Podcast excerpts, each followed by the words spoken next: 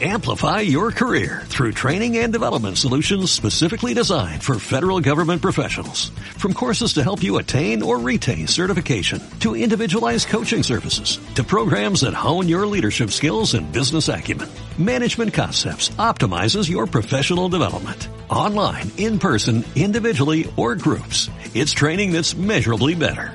Learn more at managementconcepts.com. That's managementconcepts.com.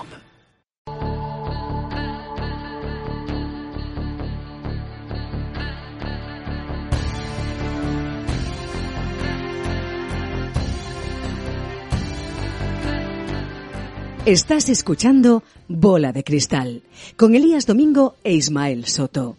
Hoy más industria que pasión, el deporte forma parte de nuestra cultura desde la antigüedad. Solo hace falta pasear por alguno de los museos más importantes del mundo para darse cuenta de las referencias que existen sobre él en estatuas, murales y pinturas. Con la excepción de los juegos de mesa como el ajedrez o el Go, el deporte siempre se ha asociado con actividad física al aire libre o en instalaciones preparadas para ello. ¿Y si te dijera que los deportes digitales van a convertirse en una industria mundial más grande que el fútbol? Hola a todos, hola Elías, soy Ismael Soto. Comenzamos el episodio de Bola de Cristal, hoy los eSports. Bola de Cristal, el podcast en el que analizamos el presente y te ayudamos a pensar en cómo va a ser el futuro. ¿Qué tal amigos? Soy Elías Domingo. ¿Qué tal estáis? Ismael, ¿qué tal? ¿Cómo estás? Hola Elías, pues aquí encantado de estar aquí contigo, la verdad, y con todos los que nos escuchen. Oye, tenemos un episodio muy juguetón hoy, ¿no? Esto de, Esto de los eSports. Y bueno, no, no, dime, dime. No, que totalmente, que totalmente. Muy, muy juguetón, como tú si, Si alguno anda despistado, bueno, eh, los eSports son competiciones de videojuegos. Así de sencillo, pero así de interesante. Y la verdad es que hoy para explicarnos este tema, para hablar de futuro y también para obviamente participar en nuestra bola de cristal, pues tenemos a un invitado de nivelazo. ¿eh? Ismael, hoy nos acompaña Jorge Schnura, que es cofundador de los Mad Lions, el equipo señero de Madrid, y bueno, yo creo que está en el top 10 mundial, ¿no? En esto de eSports. Ahí, ahí está luchando por él, sí. Pues sí, luego hablaremos con él a ver qué nos cuenta, pero bueno, primero vamos a situarnos un poco como siempre, vamos a hacer un pequeño análisis de, la situación y bueno, yo creo que justo es empezar reconociendo que muchos de nosotros hemos jugado a videojuegos, algunos seguro que todavía seguís jugando, bueno, yo la verdad es que hace tiempo que lo dejé, no sé tú Ismael en qué, en qué estado lo, lo tienes. Yo ya olvidado, aunque no me importaría retomarlo en algún momento, pero ya pasé mi época un poco de adolescente y ya, ya, ya, no he vuelto por aquellos lares. Bueno, cuestión de tiempo también a veces, ¿no? Esto de, de, encontrar, de encontrar el tiempo para jugar, para algo que no sea trabajar y todas esas obligaciones. Eso es, eso es. Pero bueno, hoy en día los eSports la verdad es que se están convirtiendo en una industria cada vez más, más pujante y, y bueno, yo creo que incluso a raíz de esta pandemia que, que hemos vivido, que estamos todavía en ello, pues han ganado muchísima exposición y la verdad es que son bastante, bastante conocidos hoy en día. La verdad es que, mira, eh, fíjate que, que, antes de que ocurriera todo esto se estuvo incluso discutiendo dentro del seno del Comité Olímpico Internacional si eh, en París 2024 se iban a incluir dentro de los Juegos. o sea qué que, bueno. Sí, sí, ah, pero hay mucha polémica, ¿no? Porque aquí, aquí eh, por ejemplo, Alemania Sí. Eh, no, no, no quiere oír hablar de esto, que no son, que no son eSports, que se deberían llamar eGames, es lo que dicen, y que, y que no deberían estar eh, dentro de, de, lo que es las disciplinas olímpicas, ¿no? Y, pero, pero bueno, fíjate que si es como tú decías, se han, se han popularizado o han tomado un poco más de visibilidad, que durante, durante estos meses pues han organizado diferentes competiciones donde donde eh, deportistas de, digamos, de verdad, ¿no? Deportistas de los juegos tradicionales, alguno me mata si escucha esto, pero bueno, eh, han participado, ¿no? Pues ganó Asensio el torneo de FIFA, creo que era, con, para el Real Madrid. Eh, en las 500 millas de Indianápolis entraron ahí codo con codo Alonso y Jenson Button, Qué bueno. eh, tras una súper remontada, ¿no? Y, pero lo que no sé, ¿no? Aquí podemos discutir es si, si eh, de verdad podemos considerar esto deporte, ¿no? Eh, no sé si entra dentro de este concepto. ¿Tú cómo, ¿Tú cómo lo ves a nivel personal? Bueno, la verdad es que es una pregunta complicada. Yo creo que, por lo menos, eh, o sea, mi visión es clara, ¿no? Que, que los eSports para mí son algo diferente al deporte tal y como lo conocemos. Pero creo que también comparte muchas cosas. Porque al final en los eSports pues, se ponen de manifiesto valores como, por ejemplo, pues no sé, el sacrificio, el esfuerzo, el entrenamiento, porque obviamente no es sentarse en la mm. maquinita y jugar, la planificación, porque entiendo que también hay temporadas, hay, en fin, tiene muchas cosas en común con, con los deportes de carne y hueso, por decirlo de alguna manera. Y desde luego es que no es, lo que sí que tenemos que tener claro es que no es un juego de azar, no es, no es un parchís. O sea, es algo para lo que necesitas una preparación, no solamente física, sino también mental. Y yo creo que eso es lo que lo convierte un poco en, algo especial. Podríamos algo parecido a ajedrez o estas cosas, ¿no? Un juego de ese tipo. Sí, porque es cierto que no hay el movimiento físico que hay en un, por ejemplo, pues estás hablando antes que hablabas del FIFA, ¿no? Del videojuego de fútbol, pues no hay movimiento físico como tal de correr detrás de una pelota, pero es cierto que, y esto quizás también nos da para otro, otro capítulo de bola de cristal, que al igual que pasa en el ajedrez, el cuerpo experimenta reacciones muy parecidas en cuanto a actividad cardíaca y cerebral, sudoración, etcétera. Bueno, no, seguramente el día siguiente no tienes agujetas como si juegas un partido de fútbol 90 minutos. Pero, pero está claro que son cosas que, que están ahí y negarlo, desde luego, yo creo que es absurdo. Claro, claro. Sí, no, está, está claro, pero, pero bueno, yo mi, mi reflexión es que si, si estos juegos o, deportes electrónicos pueden entrar o pueden ser considerados eh, dentro, de, dentro de los Juegos Olímpicos o dentro del comité, sería un poco por, o por causas de la industria del dinero o por, o por, bueno, o porque quieren capturar, digamos, al consumidor de mañana, ¿no? Y es algo nuevo que se puede meter ahí porque al final si no, pues el Go o el ajedrez podrían estar también. Lo que, lo que también creo es que para las nuevas generaciones, yo creo que los eSports y los sports, por decir, por seguir con el juego en inglés, eh, es lo mismo. Quiero decir, igual que para nosotros, pues da igual llamar por teléfono a tu madre o mandarle un WhatsApp y seguramente para ella son cosas diferentes, por poner un ejemplo así tonto, pero creo que puede ilustrar. Creo que para los jóvenes los eSports pues son algo que sucede o antes o después de los sports de verdad, ¿no? Y yo creo que aquí hmm. es donde quizás la mentalidad más joven nos puede ayudar a entender cómo es este proceso. Bueno, pues, pues sí, mira, fíjate, si quieres te doy algunos datos para que veamos la magnitud de, de, de, esto, que, de esta industria, básicamente. Pues, a ver, la industria base de todo esto, digamos, ¿vale? Lo que son los videojuegos, lo que es eh, lo que facilita o lo que hace posible que puedan existir los e-games o e-sports, eh, se prevé que facture durante 2020 más de 80.000 millones de euros creciendo por encima del 15% ¿eh? interanual. Hmm. Eh, claro. Y supongo que a esto tendrás que sumarle también eh, miles de millones de juegos con el móvil, me imagino, ¿no? Eso es, que es un que tiene un tamaño aproximadamente equivalente. O sea, estamos hablando de unos 160 mil millones. Caray. Pues no, es, no, es, una broma esto. En un año. O sea, fíjate, para que comparemos con, con industrias, con cosas que tenemos un poco más cercanas, muchos de nosotros, Hmm. El fútbol estaría moviendo anualmente unos 30.000 millones. Y toda la cadena de distribución de películas, de, bueno, desde producción hasta visionado, es decir, toda la cadena de, valor del cine eh, y series estaría en torno a 100.000 millones. O sea que es eh, un 60% más los e-games en total que el cine, que es algo, bueno, no pequeño precisamente. Y mundial y consumido por, por mucha gente. Es, es, brutal, es brutal.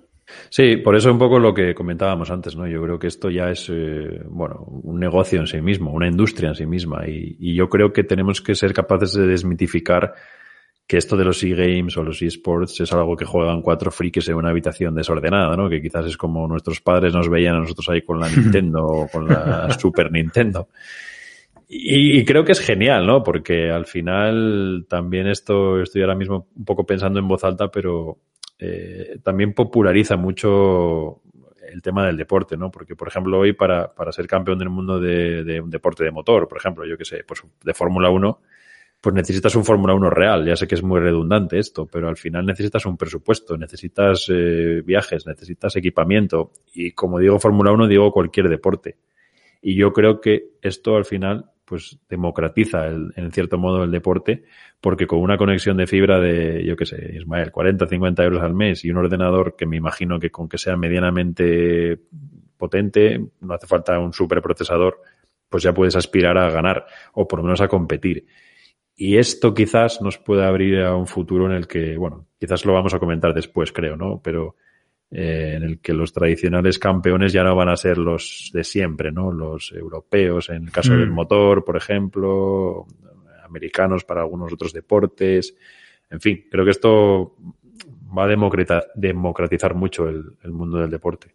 Sí, e internacionalizar, ¿no? Porque, porque desde el mi- minuto cero ya, o sea, realmente las ligas nacionales casi no tienen valor y es gente compitiendo, bueno, cuando esto empezó en su día en Corea y demás, pues era brutal, pero ya son las ligas más a nivel internacional eh, que, que, que, es, que, bueno, con mucha presencia de Norteamérica y de Asia, Hmm. pero, pero vamos, que ya están ahí globalizados, ¿no? O podríamos decir. Sí. sí. ¿Y qué, qué tamaño tiene más o menos los eh, eSports respecto al, a lo que es el videojuego en su conjunto?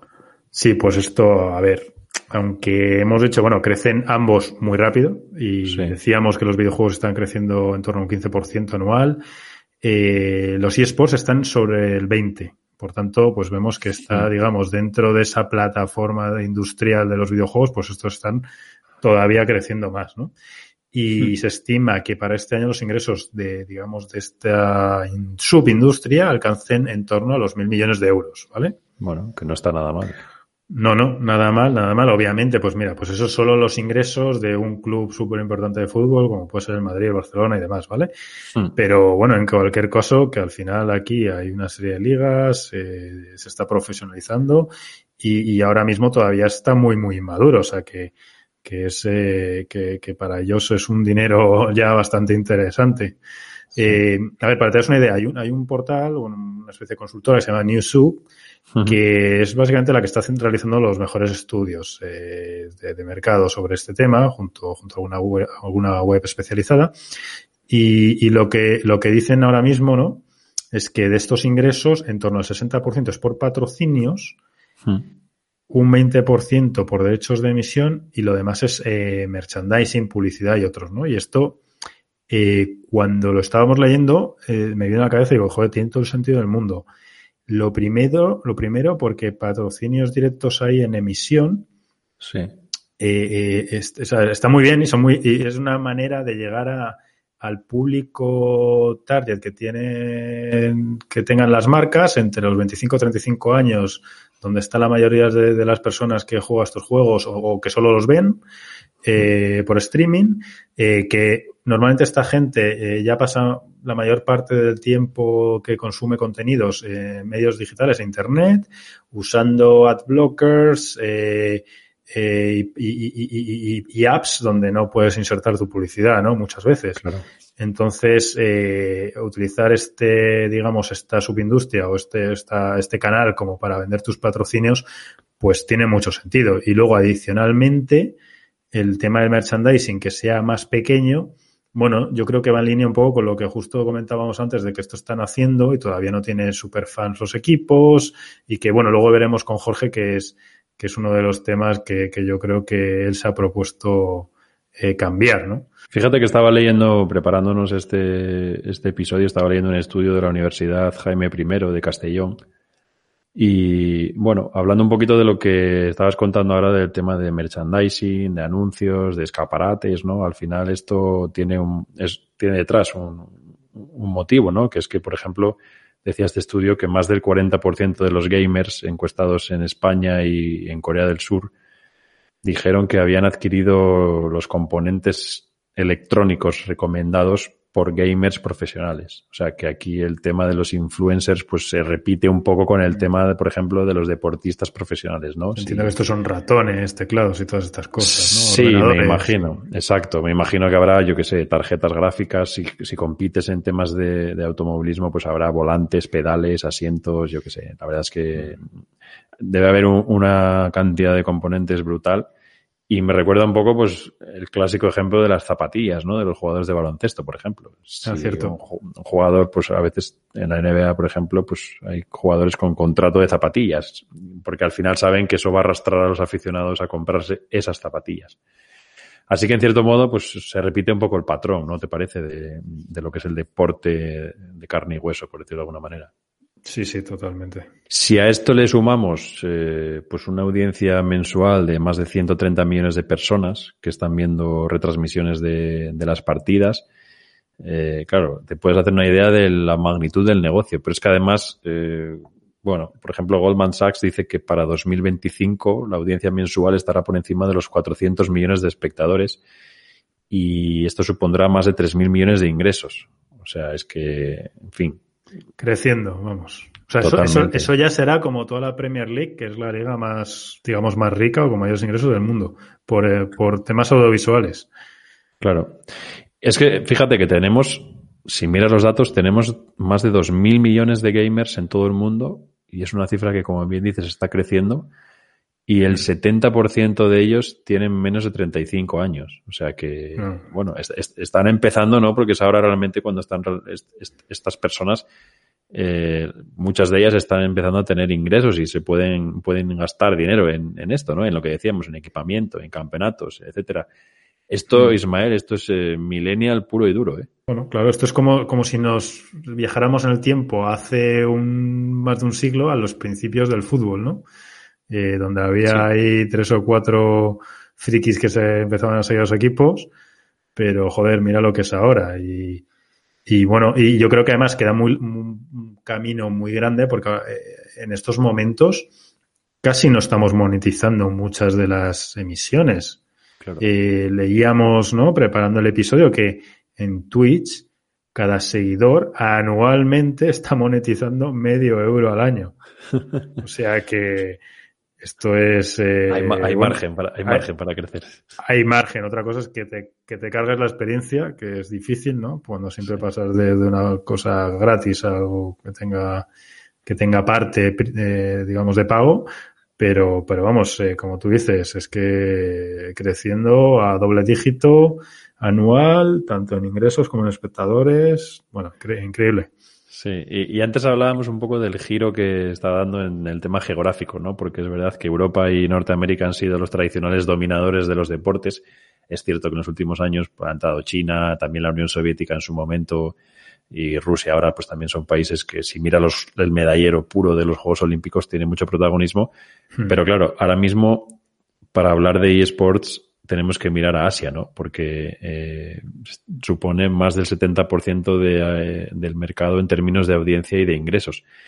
Pero además es que, eh, bueno, eh, viene, viene de ahí un poco esto, ¿no? Y la tendencia sí.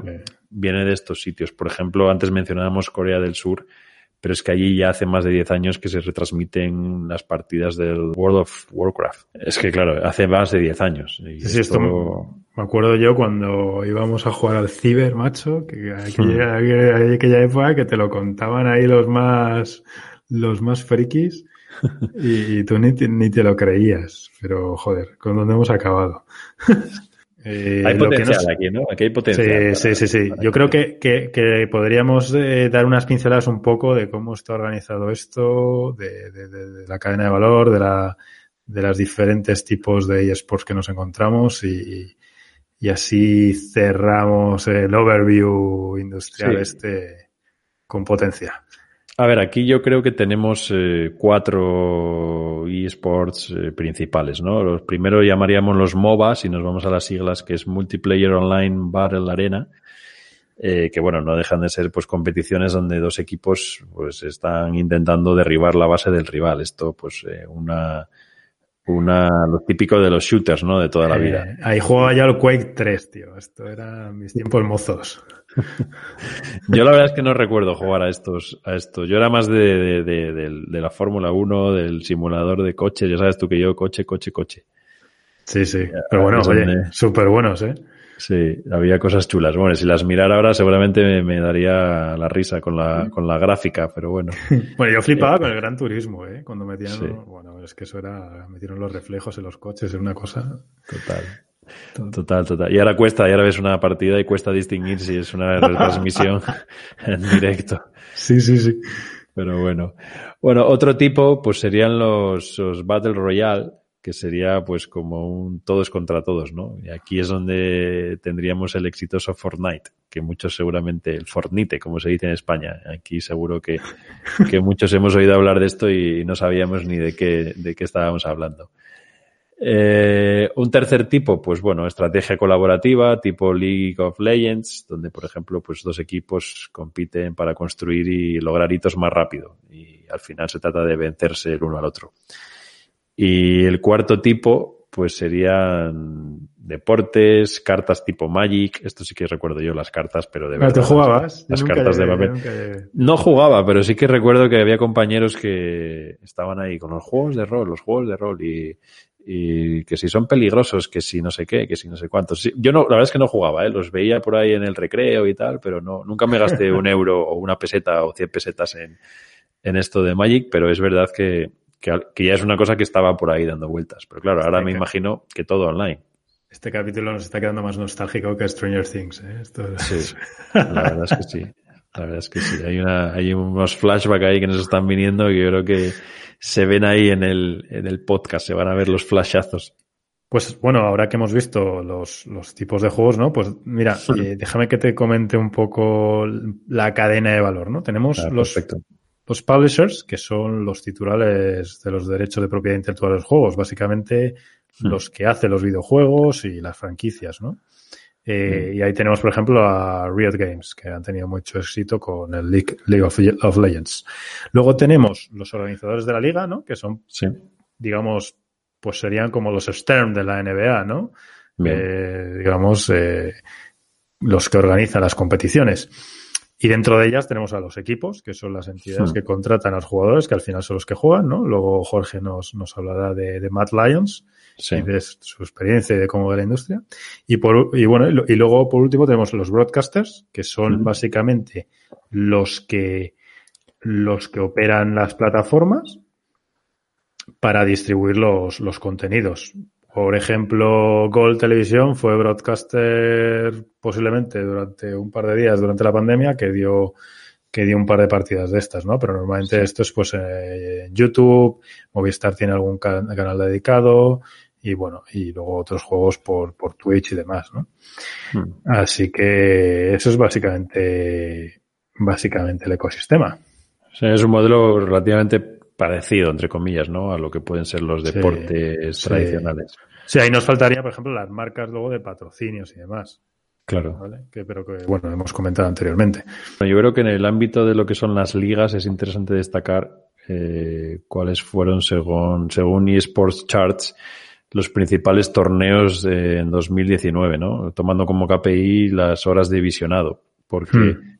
Eh, si incluye solo las ligas, sin torneos mundiales ni nada semejante, eh, lo más popular ha sido la Overwatch League, con 75 millones de horas.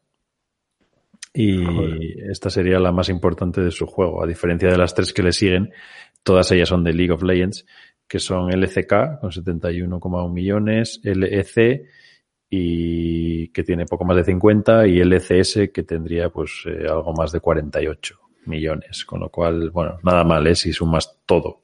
Sí, sí, increíble. Y además, luego llama mu- mucho la atención, ¿no? El, el KPI, el KPI, que en vez de ser espectadores eh, o, o tickets de entradas y demás, es, es millones de, de horas Sí. visionadas y cosas así, ¿no? Es Sí. otro- otros tiempos, Elías.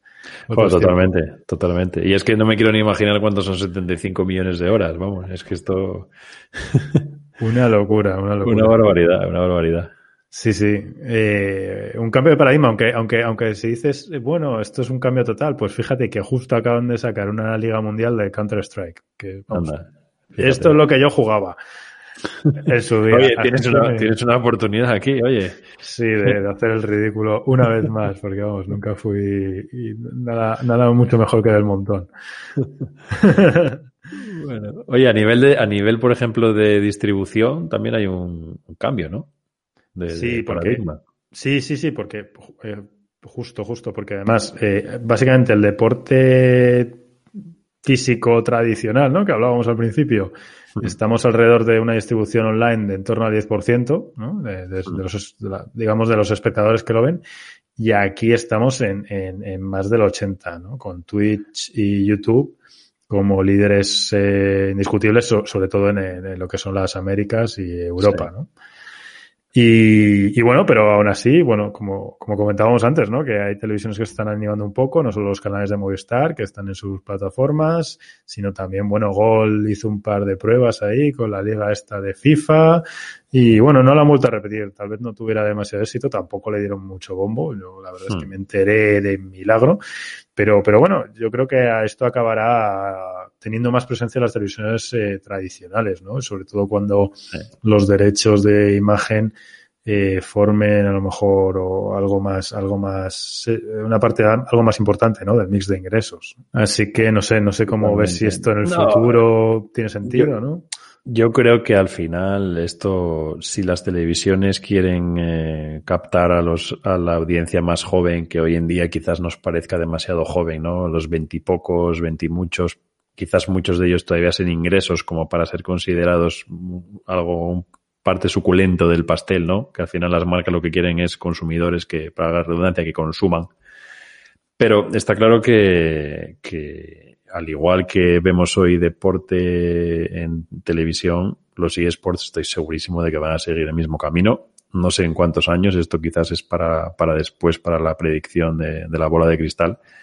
Hmm. Pero creo que la, la, transición va a ser clara, ¿no? Los eSports son un espectáculo, son muy, muy retransmitibles, si se puede, no sé si existe la palabra, pero es cierto que toda la tecnología digital permite hacer unas retransmisiones brutales y desde luego, creo que quizás aquí ya me meto un poco en, predicción, pero bueno, eh, está claro que creo que vamos a ver transiciones entre jugadores del mundo virtual, por decirlo de alguna manera, y el mundo real y viceversa, ¿no? En, todos los sentidos. O sea, eh, jugadores de fútbol, o antes mencionabas, por ejemplo, a Fernando Alonso y Jenson Button, que estuvieron corriendo en, en las 500 millas de Andanápolis virtuales, eh, ¿por qué no? Jugadores del mundo virtual que se sienten en un monoplaza de verdad o jugadores de fútbol que se sienten en el sofá y jueguen contra, en fin, jugadores de todo el mundo. Creo que aquí va a estar una parte también importante, por lo menos en el arranque, para, para captar a la audiencia un poco mayor, ¿no?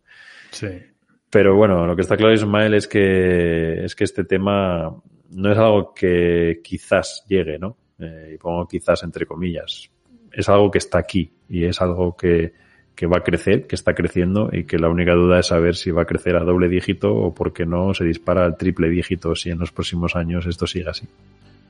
Pues sí, yo creo que es buena, buena predicción esa. ¿eh? Bola de Cristal, el podcast en el que analizamos el presente y te ayudamos a pensar en cómo va a ser el futuro.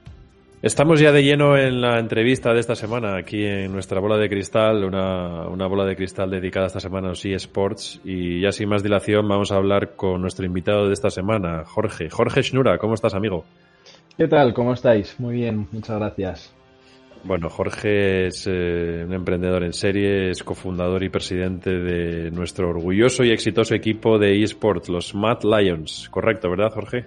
Sí, efectivamente. Eh, actualmente ejerzo de presidente del, grupo, así, o sea, de la marca, así como de vicepresidente de estrategia de Overactive Media, que es una multinacional canadiense que compró Mad Lions el verano pasado. perfecto, perfecto. Seguro que vamos a aprender un montón de cosas de, contigo.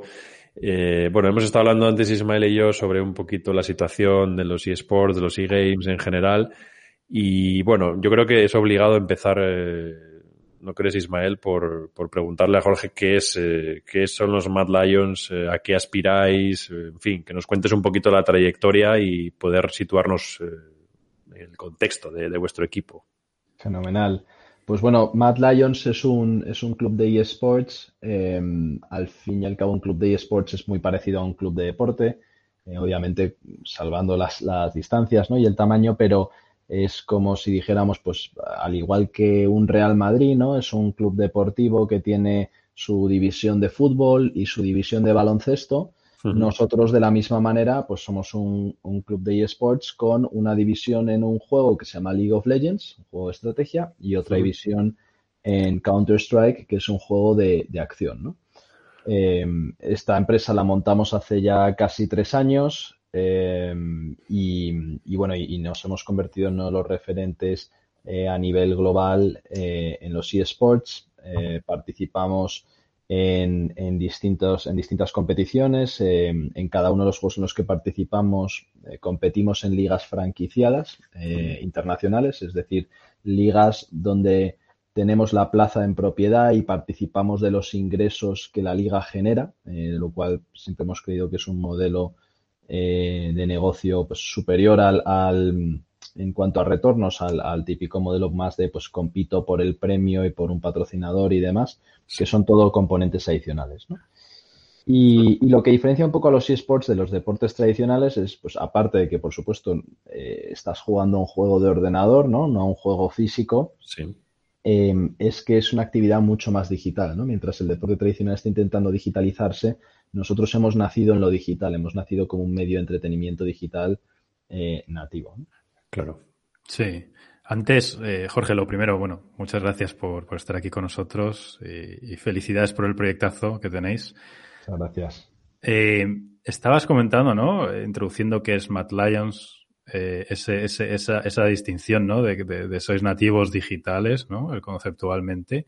Eh, ¿qué, ¿qué, te atrajo? Y, al principio del episodio eh, veíamos algunas cifras interesantes sobre el crecimiento que está experimentando el tipo de la industria, el tipo de, digamos, de, seguidores que, tenéis con las franjas de edad, pues de 25 a 35 años en su mayoría. Eh, Em, ¿Qué te atrajo para, lanzar este proyecto, meterte en esta industria? ¿Cuál es tu perspectiva de, o era tu perspectiva en ese momento? ¿Cómo ha cambiado? ¿Cómo lo ves ahora? Bueno, en, aquel momento, eh, hace tres años, que parece ayer, pero bueno, en, todas las industrias em, de rápido crecimiento, pues eh, pasan muchas cosas en tres años, ¿no?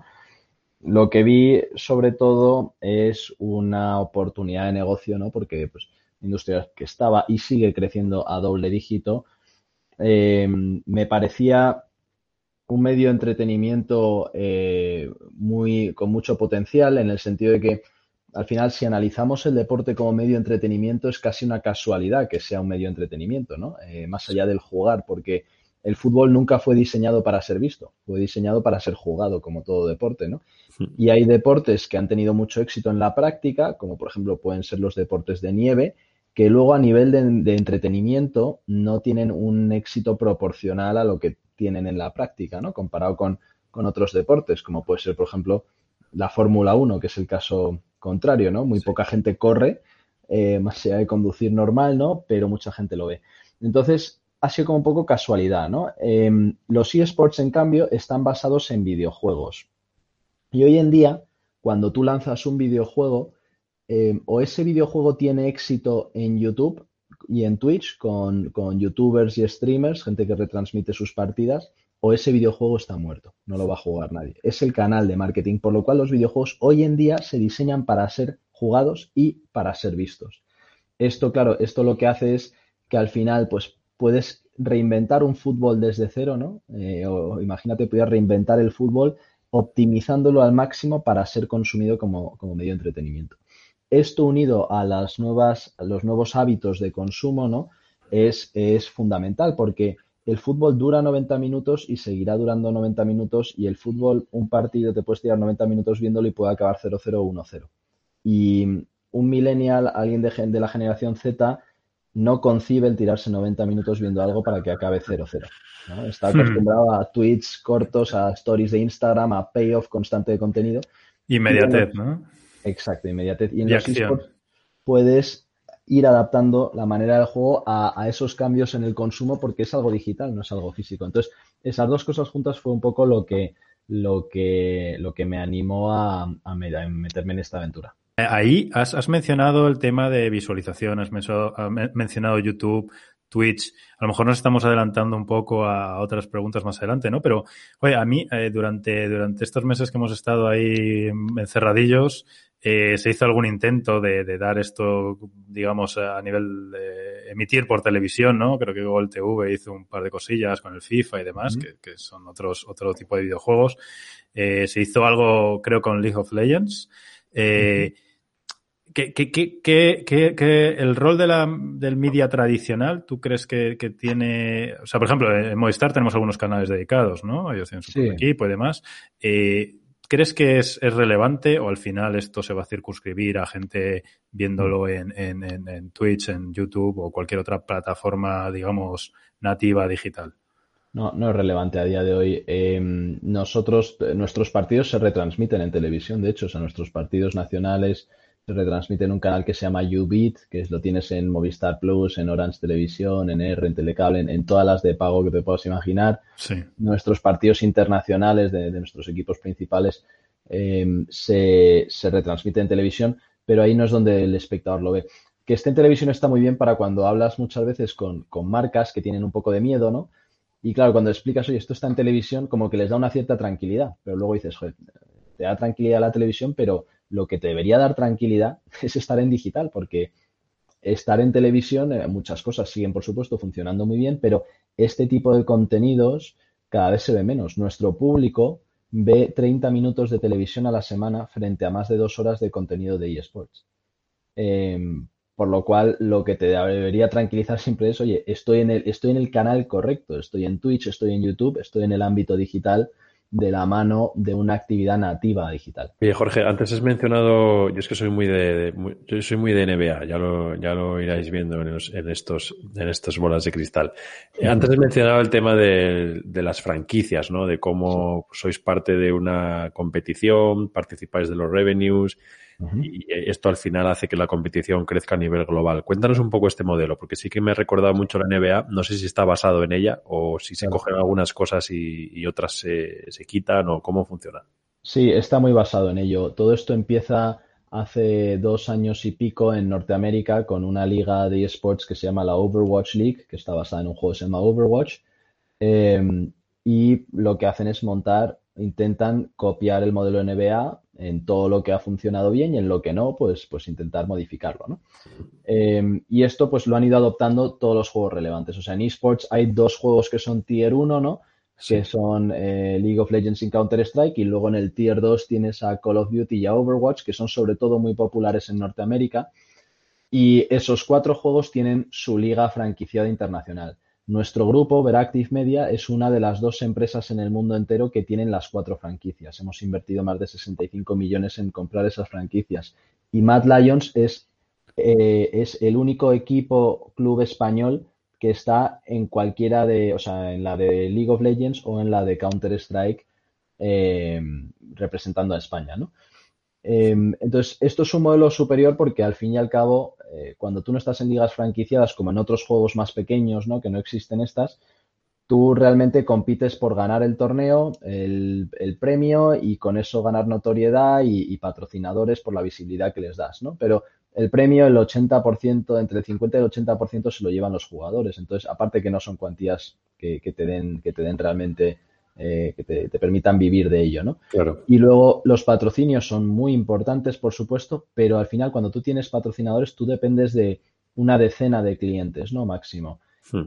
Por lo cual el riesgo cliente es muy alto, no, no te da eso solamente para vivir. Nosotros tenemos todo eso y además todos los ingresos que nos generan las ligas. Al igual que en la NBA, etcétera, es como un bono, donde todos los años recibes unos intereses que dan un retorno sobre la inversión bastante alto, por cierto, eh, y, eso es algo adicional que te permite luego reinvertir más y crecer más. Jorge, es, muy interesante lo que comentas de, digamos, las relaciones en la cadena de valor, vuestro modelo donde sois, digamos, tenéis, tenéis, eh, sois participantes, ¿no? De las ligas directamente.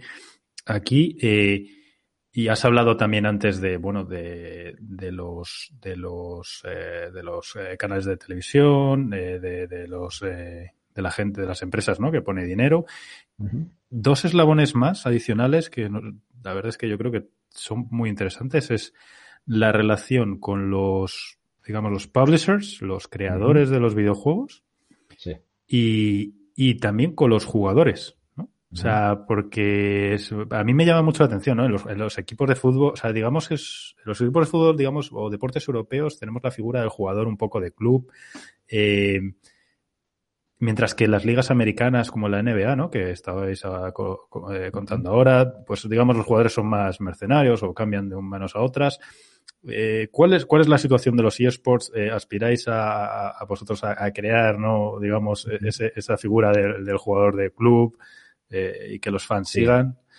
Sí, desde luego. Desde luego. Em, no estamos ahí a día de hoy, cierto mm. es, porque, porque al final es una industria que crece muy rápido, por lo cual, pues, pues em, ha habido muchas cosas, digamos, que todos, inclusive nosotros, ¿no? Hemos hecho, hemos hecho mal y podíamos mejorar y demás.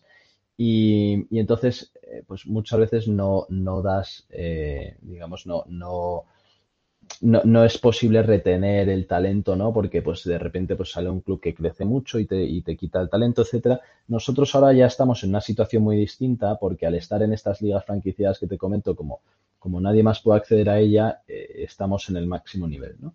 Entonces, ahí pues ya, eh, digamos que un, jugador juega para uno de los 10 clubes que estamos ahí o, no hay nada por encima, ¿no? Entonces, en ese sentido, digamos que es más fácil atraer talento y retenerlo durante un largo plazo porque no estás compitiendo por, pues ahora me, ahora me clasifico yo, ahora se clasifica el otro, ahora no sé cuántos, ahora estás este, tal. Eh, como no estás en esas, puedes realmente hacer una inversión mayor en todos los aspectos, hacer una inversión mayor en jugadores, hacer una inversión mayor en contenido, etcétera, porque no corres el riesgo de, bueno, es que si el año que viene caigo y ya no recibo estos ingresos, ¿qué va a ser de mí?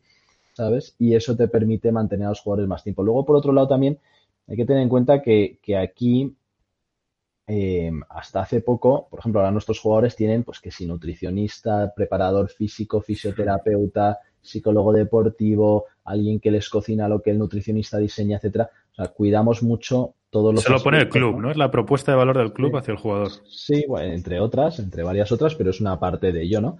Eh, pues todo esto es, tiene dos propósitos. El propósito número uno es aumentar el rendimiento eh, y el propósito número dos es aumentar la longevidad y la, la duración de la carrera de un jugador, ¿no? Que ahora mismo, el largo plazo ese que mencionabas antes, ¿cuántos años estaríamos hablando? Pues ahora mismo los jugadores se suelen retirar pues, a los 26, en, algún juego como Counter-Strike sí que pueden llegar igual un poco más, acercarse a los 30 y tal, pero bastante jóvenes para no ser un deporte de una exigencia física alta, ¿no? Eh, al final ves jugadores de golf pues que, siguen continuando, que siguen jugando mm, con bastante más edad, ¿no? Entonces, mm. esto es, esto es un, tema de, por un lado, del burnout, de que hasta hace poco era, oye, entrena seis días a la semana, 14 horas al día para ser el mejor, ¿no? Y eso poco a poco, pues, eh, algunos que, empezamos a ponerle, cuando, cuando empezamos hace tres años, empezamos a darle prioridad al bienestar de los jugadores, pues estamos cambiando esa mentalidad, ¿no? Eh, y en general hábitos saludables de, de, nutrición, de pues eso, de llevar una vida equilibrada, eh, nosotros, por ejemplo, pues fuimos el primer club de Europa en tener un acuerdo de becas con una universidad, con la Universidad Católica de Murcia, que se le conoce como la Universidad del Deporte, donde pues nuestros jóvenes también estudian, etcétera. Entonces, intentamos que lleven una vida equilibrada en todos los sentidos para, eh, para, su bienestar. la verdad es que, Jorge, por lo que cuentas, estos sí que son como los jugadores de la NBA, ¿no? Eh, no hay ninguna diferencia en este sentido. Bueno, intentamos que haya las hay, por supuesto, o sea, obviamente tiene unos recursos muy distintos de los que tenemos nosotros aún, pero bueno, estamos que estamos hablando de que en los eSports hay, hay muchos jugadores en el máximo nivel donde competimos nosotros pueden estar ganando 500.000 euros, 300.000 euros al año, ¿no? Eh, entonces, cuando haces esa inversión en talento, pues, pues tienes que invertir en todo lo que le rodea para cuidarlo. Ismael, ¿qué más, qué más dudas tenemos por ahí para, para Jorge? Pues mira, em, la verdad es que yo tengo una, un poco ahí agria polémica. Un niño jugando al balón, Jorge, en la calle, en su campo de fútbol, ¿es un cliente perdido? No, en absoluto. Es, de hecho, de hecho, em, no, o sea, son cosas, son cosas que, que no, digamos que son van por separado, ¿no? al final, ni, ni puedes estar todo el día jugando a videojuegos, ni puedes estar el día entero jugando al fútbol, ni puedes estar el día entero jugando libros. Ah, desde luego. nadie aguanta haciéndolo, ¿no? Eh, y esto es como todos. A nosotros, uno de los motivos por los cuales tratamos a los jugadores como les tratamos, y les tratamos así desde hace tres años, cuando nadie, prácticamente nadie en Europa lo hacía, o yo creo que incluso fuimos en muchas de estas cosas de los primeros, si no los primeros, eh, es también porque tenemos, o sea, nuestro negocio se basa en el fenómeno fan. Cuando te basas en el fenómeno fan, tú eres algo aspiracional para esos fans y eres un ejemplo a seguir. Entonces, nosotros no solamente llevamos a cabo esto, sino que hacemos una labor de evangelización de, este, esta conciliación, de este, de este bienestar, para que los fans de nuestros jugadores y del club vean que eso es lo, lo, lo sano, ¿no? Y por ello sigan ese ejemplo, hagan deporte, se cuiden, coman bien, eh, tengan cuidado con la postura, etcétera, etcétera, ¿no? Entonces, en absoluto lo vería como un cliente perdido, sino como, como un cliente más, una persona normal más, como cualquiera de nos, del resto de nuestros fans. Estás escuchando Bola de Cristal con Elías Domingo e Ismael Soto. Continuamos aquí con, con nuestro invitado de esta semana, con Jorge Schnura, que yo creo que es el invitado perfecto para ayudarnos eh, con las predicciones. Ismael, esta semana no tenemos excusa para, para no acertar, ¿eh? o para no desbarrar. Ahora nos dirá él. Exacto. Bueno, eh, yo creo que, Jorge, te vamos a robar unos minutillos más y, y, vamos a, por un lado, a que nos ayudes a decir cómo de locas son las predicciones que, que hemos traído y por otro uh -huh. lado, para que también nos digas tú las tuyas. Ismael, ¿te apetece, te apetece empezar o qué? Venga, vale, además que esta, esta me la puede tumbar fácil Jorge, yo creo. Así Venga. que mi predicción de, de hoy es que de aquí a uno o dos años veremos alguna liga relevante de los equipos top basada en juegos sobre, sobre realidad aumentada, realidad virtual, algo, algo que vaya más allá de, del típico teclado y ratón que los que hemos jugado a estas cosas pues eh, hemos usado. Ya sé que ahora están muy sofisticados los equipos como el de Matt Lions, pero, pero bueno, al final no, no ha cambiado tanto eso en la mayoría de los juegos. No sé cómo lo veis. Es interesante, es interesante porque es, eh, es, una, una pregunta que nos hacemos muchos, ¿no? Constantemente. ¿Cuándo la realidad aumentada, la realidad virtual va? Hoy mismo estaba probando unos temas de golf y tal relacionados con eso. Eh, yo creo que, yo creo que, que, efectivamente, o sea, tras haber visto unas cosas que he visto hoy, yo creo que en, en algunos ámbitos que no son los que nos imaginamos, muchas veces estamos más cerca de lo que parece, pero también creo que que, que, aún le queda. O sea, aún quedan, no va a ser una cosa ni el año que viene ni del siguiente, sino de posiblemente en unos cinco años empezar a ver asomar algo y, y, y luego ya pues eh, se irá viendo si es entretenido o no, porque suena muy bien el concepto de cara a practicarlo, pero luego sí. la pregunta muchas veces de la realidad virtual es cómo consumes algo que se hace en realidad virtual sin tú estar viéndolo también en realidad virtual. E incluso si lo puedes ver en realidad virtual, qué punto de vista, qué perspectiva, sin que te. O sea, tiene aún muchas cosas que averiguar. Claro, claro, claro. O sea, es decir, vas a ser un espectador desde tercera persona, ¿no? Tipo cuando la cámara del Counter-Strike se, se, pone por arriba o, sí. o ¿no? cuando, cuando te han matado ya, a los que somos, éramos sí. muy malos, pues nos, mataban rápido. o, o, si vas a estar como cambiando, ¿no? De visión in interna y tú tendrás tu propio equipo, ¿no? Y ahí, claro. y ahí, y ahí, claro, ahí cuando pensaba esta predicción, eh, sobre todo pensaba en, en el gasto adicional que para mucha gente supone lo que son los, los periféricos que deberías usar para seguir esto de esa manera. Y eso es una barrera, sin duda, para su consumo y también para su práctica, ¿no? Más allá de los equipos top. Pero bueno, yo estoy en los últimos episodios haciendo cosas muy, hay predicciones muy, muy radicales, así que sigo con ellas. Bien. Esas son las que nos gustan, no, no, las conservadoras que suelo hacer yo, que son ahí un poco siempre, bueno, ¿eh? que parece que no, que no tiran. Pues dale, bueno, yo lo había comentado un poco antes en la conversación y la verdad es que tampoco es nada, yo creo que es nada, no es nada del otro mundo, pero quizás es algo que todavía no hemos visto. Y es que yo creo que, sobre todo en el caso de los, de los deportes que se practican en el mundo, no sé cómo lo llamáis, Jorge, en el mundo real, en el mundo físico, en el mundo, ¿cómo sí, sería? Deporte tradicional. Deporte tradicional.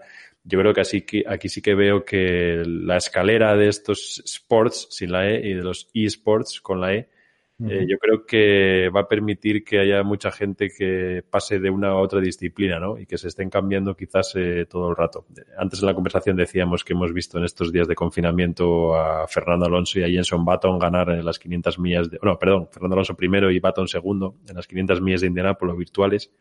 Y yo creo que no será descabellado ver a jugadores virtuales que, que den el salto, ¿no? Y pasen a, disputar eh, carreras de, o competiciones de deporte tradicional y además que estos jugadores virtuales en muchas ocasiones sean más populares que los que están practicando el, deporte tradicional. Porque, bueno, yo creo que es un poco, esta es mi predicción, no es demasiado loca, pero bueno, no sé qué te parece, Jorge, si tiene algo de lógica o hemos visto cosas parecidas.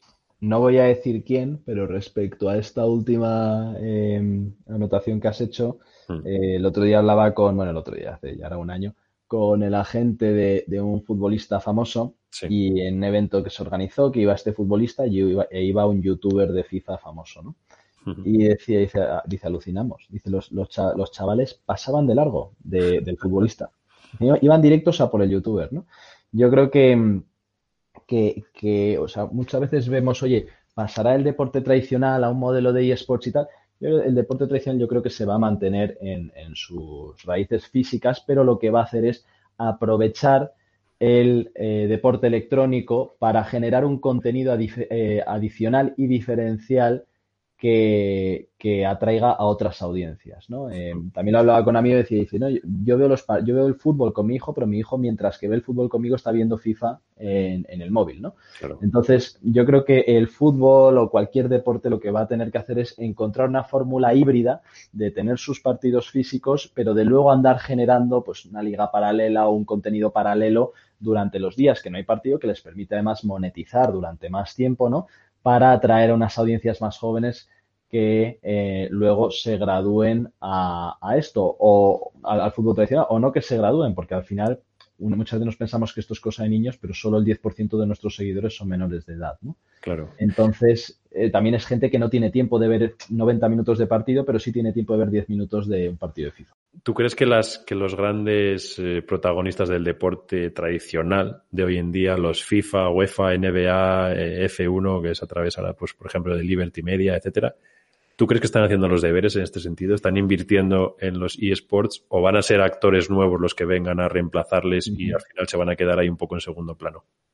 Bueno, al final es muy difícil reemplazarles, ¿no? Porque la, eh, FIFA, eh, pues es muy difícil, o sea, tú, no tienes los derechos, ¿no? De, de, los equipos que participan ahí, etcétera. En el caso de la Fórmula 1, pues también es propietaria. Entonces, desde un punto de vista legal es muy difícil sustituirles, ¿no? La pregunta es si están haciendo los deberes bien o no, pues hombre, pues hay algunos que lo están haciendo mejor y otros peor. El caso de la NBA es un caso, por ejemplo, que lo ha hecho muy bien, que ha montado una liga franquiciada eh, de, de, eSports eh, que, bueno, está tirando poco a poco. Eh, empezó, empezó pues tal vez con no la audiencia que se esperaba, pero sí que ha ido creciendo y sobre todo les permite probar el modelo, ¿no? Probar el modelo y ir conociéndolo y muchas veces la gente quiere un éxito rotundo inmediato, pero a veces las cosas pues, requieren años de, construir y de, levantar y tal.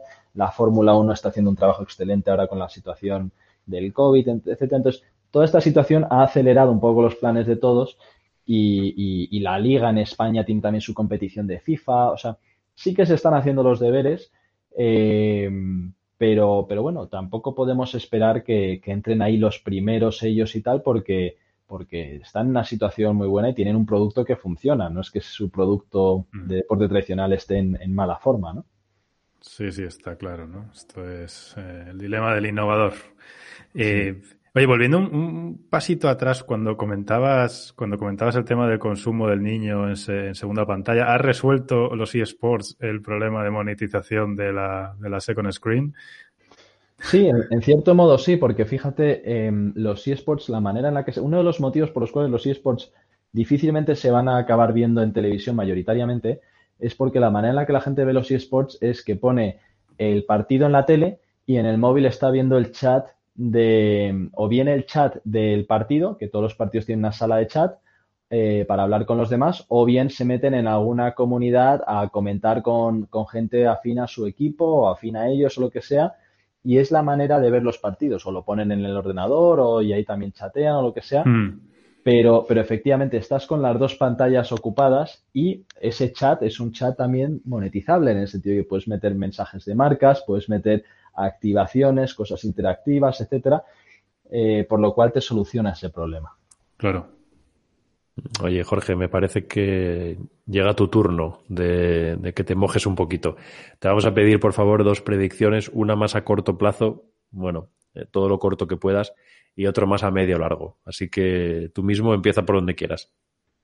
Fenomenal. Eh, digamos que a, a, voy a empezar por, por, por, a medio largo plazo. Perfecto. Eh, yo lo que creo, o sea, lo que creo que va, una de las cosas que va a acabar ocurriendo es, si nosotros miramos eh, la cadena de valor en los esports, ¿no? Y hablabais del publisher y tal, al final nosotros estamos, pues, eh, están, están los jugadores abajo del todo, ¿no? Están los equipos, están los organizadores de ligas, los dueños de las ligas, los, eh, los publishers que, que, son dueños del juego, están arriba del todo, ¿no? Y una de las cosas que estamos viendo es cómo las organizaciones de esports vamos subiendo, ¿no? O sea, nosotros, por ejemplo, como Overactive Media, somos dueños de Mad Lions y de otros dos equipos donde hay jugadores, somos dueños de un organizador de ligas y dueños de una liga, porque la liga de Counter-Strike es, es, la única liga de esports propiedad de los clubes, la única internacional propiedad de los clubes.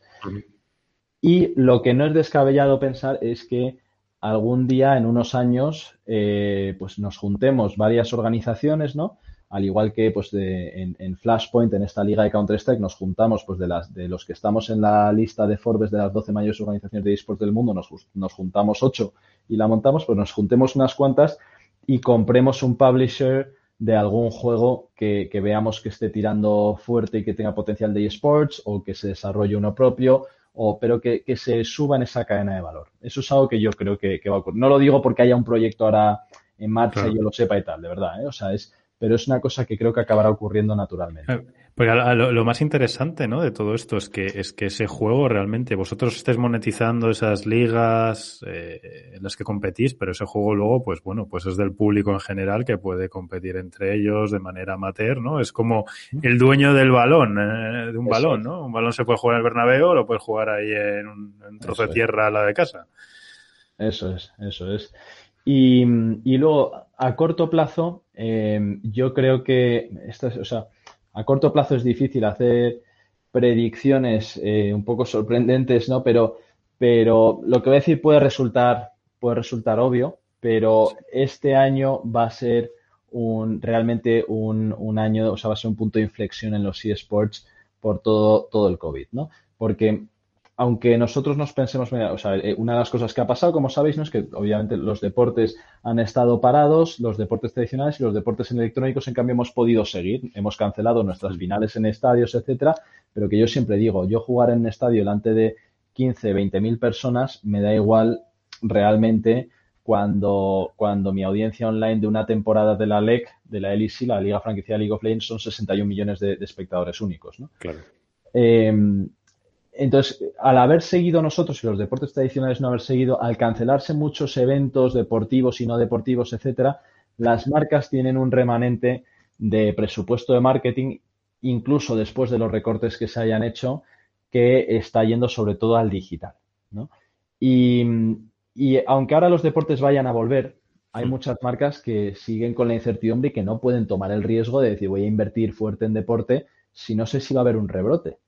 Claro. ¿no? Eh, y si no sé cuándo va a haber una vacuna, porque es que eh, como haya un rebrote ya, hasta que no haya una vacuna, es que el problema va a estar siempre ahí, ¿no?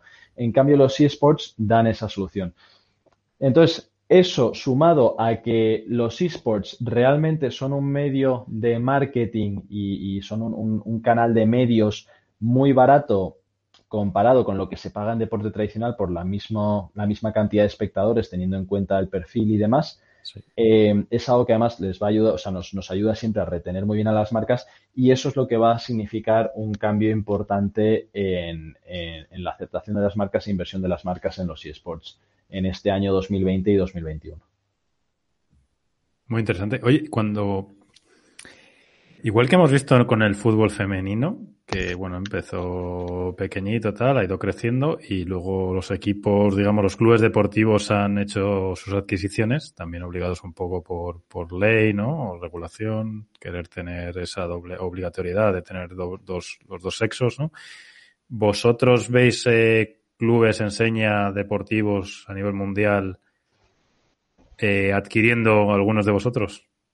Sí, bueno, es algo que ha pasado en Norteamérica. Ha pasado. De hecho, en Norteamérica casi todos los, eh, los clubes de esports importantes, no, o sea, son los propietarios de esos clubes son, de esos clubes son, son clubes de, baloncesto, de equipo de baloncesto, de fútbol americano, de hockey, etcétera, ¿no?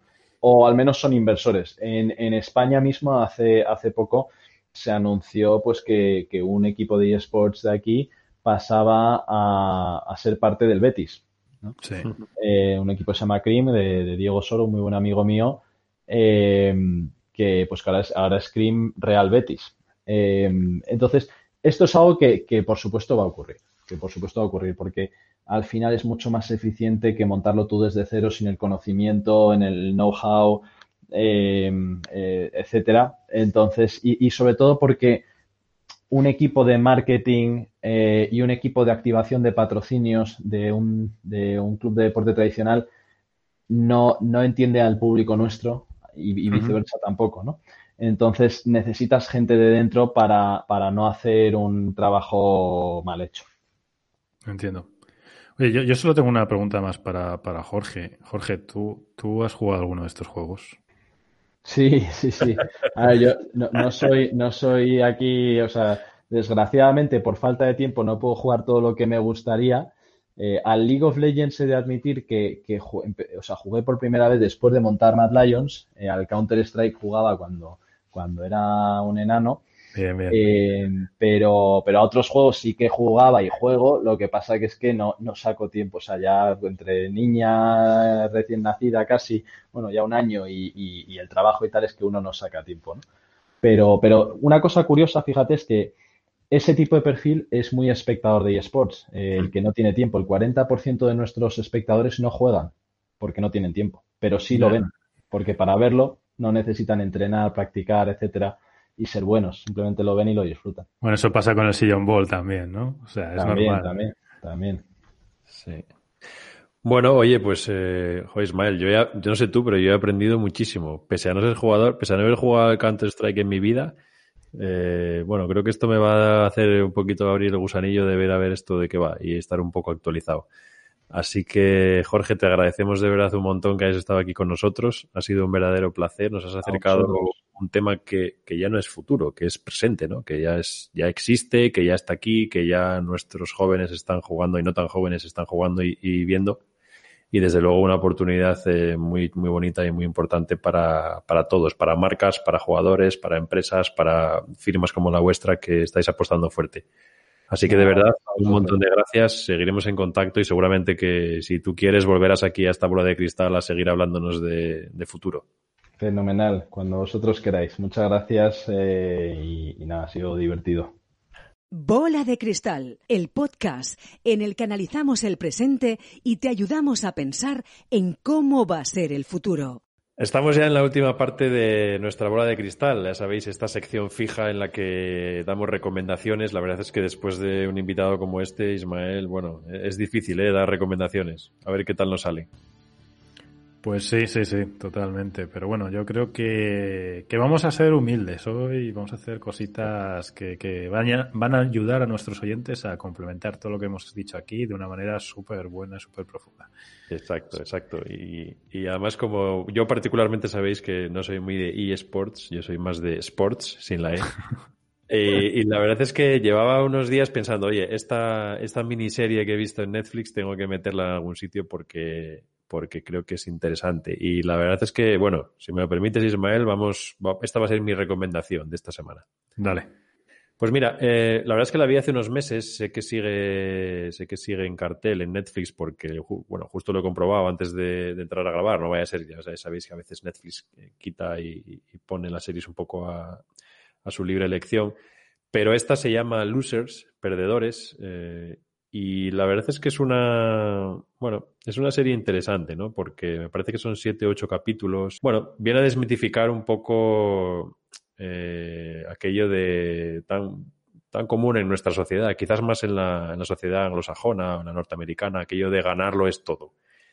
Y se pregunta algo que, bueno, que muchas veces yo creo que nos hemos preguntado todos, ¿no? ¿Cómo gestionar el fracaso? Básicamente, eh, la serie documenta bueno, eh, historias de personas que han fracasado, pero que han conseguido convertir eh, la derrota en un triunfo. Y ya sé que suena un poco raro, pero la verdad es que creo que merece la pena ver cómo muchas de las situaciones en las que los protagonistas creían haber perdido, en realidad eh, el resultado fue una victoria en el largo plazo. Es quizá poco relacionado ¿no? con esto de los eSports, pero aquí, como también hay ganadores y perdedores, bueno, vi un buen hueco para, para adelantar.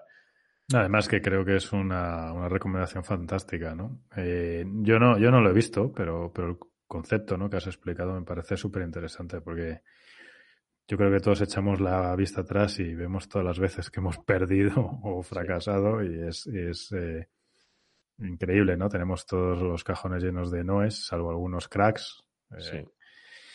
y, y bueno, luego al final todo sigue, todo se recupera, vienen buenos momentos si tienes buena actitud y sigues luchando y, y es interesante esto que, que sugieres. Danos tú alguna recomendación que nos vuelva a meter de lleno en el, en el mundo virtual. Pues mira, yo voy a, voy a recomendar un canal de YouTube Perfecto. que se llama eSports Be Life, que sería E es eSports con E al principio, B Live, con V. Y básicamente es un, es un canal de, de- dos youtubers que, que analizan toda esta industria de los eSports, hacen entrevistas a protagonistas, te dan las claves de negocio, estrategias. eh, bueno, vamos, este capítulo que hemos hecho con esteroides, ¿no? Y de hecho yo, yo con, los conocí ahí eh, eh, cuando, cuando llevaron a, a entrevistar a Jorge Eh, hace, hace unas semanas. Así que pienso que es, un, es una recomendación muy útil si estás interesado en esta, en esta industria, ya sea a nivel más lúdico o, o como posible inversor o participante en ella de, de- de- en algún modo, ¿no? O sea que este capítulo es como el tráiler de lo que se van a encontrar después ahí, ¿no? En, en este canal. Bueno, complementario diría yo, porque hemos, hemos abordado los temas, eh, algunos temas eh, coincidentes, pero, pero otros, otros de un punto de vista eh, algo, algo diferente, ¿no? Sí. Ellos, Bueno, ellos están muy metidos ahí y al final eh, eso también te, te, te sesga un poco a la hora de- de estar dentro de la burbuja y las preguntas y los análisis que haces. Pero bueno, sí, sí, es un sitio fantástico para, para extender el conocimiento. Bola de cristal. Estamos ya terminando nuestro podcast de hoy, nuestra bola de cristal. No sé tú, Ismael, pero yo la verdad es que me voy con un montón de deberes porque reconozco que me tengo que poner al día de esto de las nuevas tecnologías en los games, porque estoy un poquito perdido, o estaba un poquito perdido. Ahora ya me voy encontrando un poquito más. Sí, bueno, bueno, es que es, un tema fascinante y que además eh, estamos hablando de una industria que va a crecer muchísimo y, y vamos, eh, tendremos que repetir dentro de no mucho este programa para ver cómo ha cambiado todo, desde luego. Seguro, y además yo creo que la conversación con Jorge ha sido muy ilustrativa, hemos aprendido un montón. Y hoy sí que es el, el típico capítulo en el que es imprescindible que os subamos todos los enlaces que hemos visto, los equipos, eh, las recomendaciones, en fin, vamos a llenar las redes sociales estos días con un montón de enlaces y de información. Así que nada, estad atentos y, encontraréis todos los enlaces. Hay muchas palabras en inglés, quizás bueno, es, complicado haber seguido todo. Lo vamos a subir todo en, en, nuestras redes sociales. Recordad en nuestra cuenta de Twitter, arroba BDC-podcast y como siempre también en nuestra página de LinkedIn, Bola de Cristal Podcast. Así que nada más, Ismael. Muchas gracias como siempre y bueno, yo creo que hemos tocado un tema importante y, y chulo. Yo me lo he pasado muy bien. Pues igual aquí. Un abrazo muy grande, Elías. Ha sido un placer como siempre. Un abrazo, Ismael. Y recordad que nos vemos en el futuro.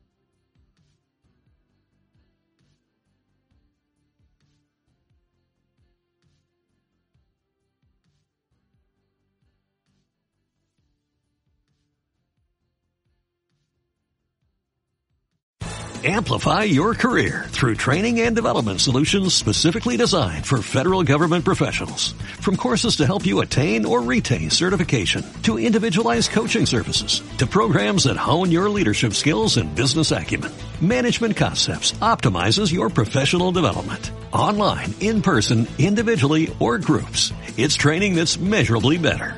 Learn more at managementconcepts.com. That's managementconcepts.com.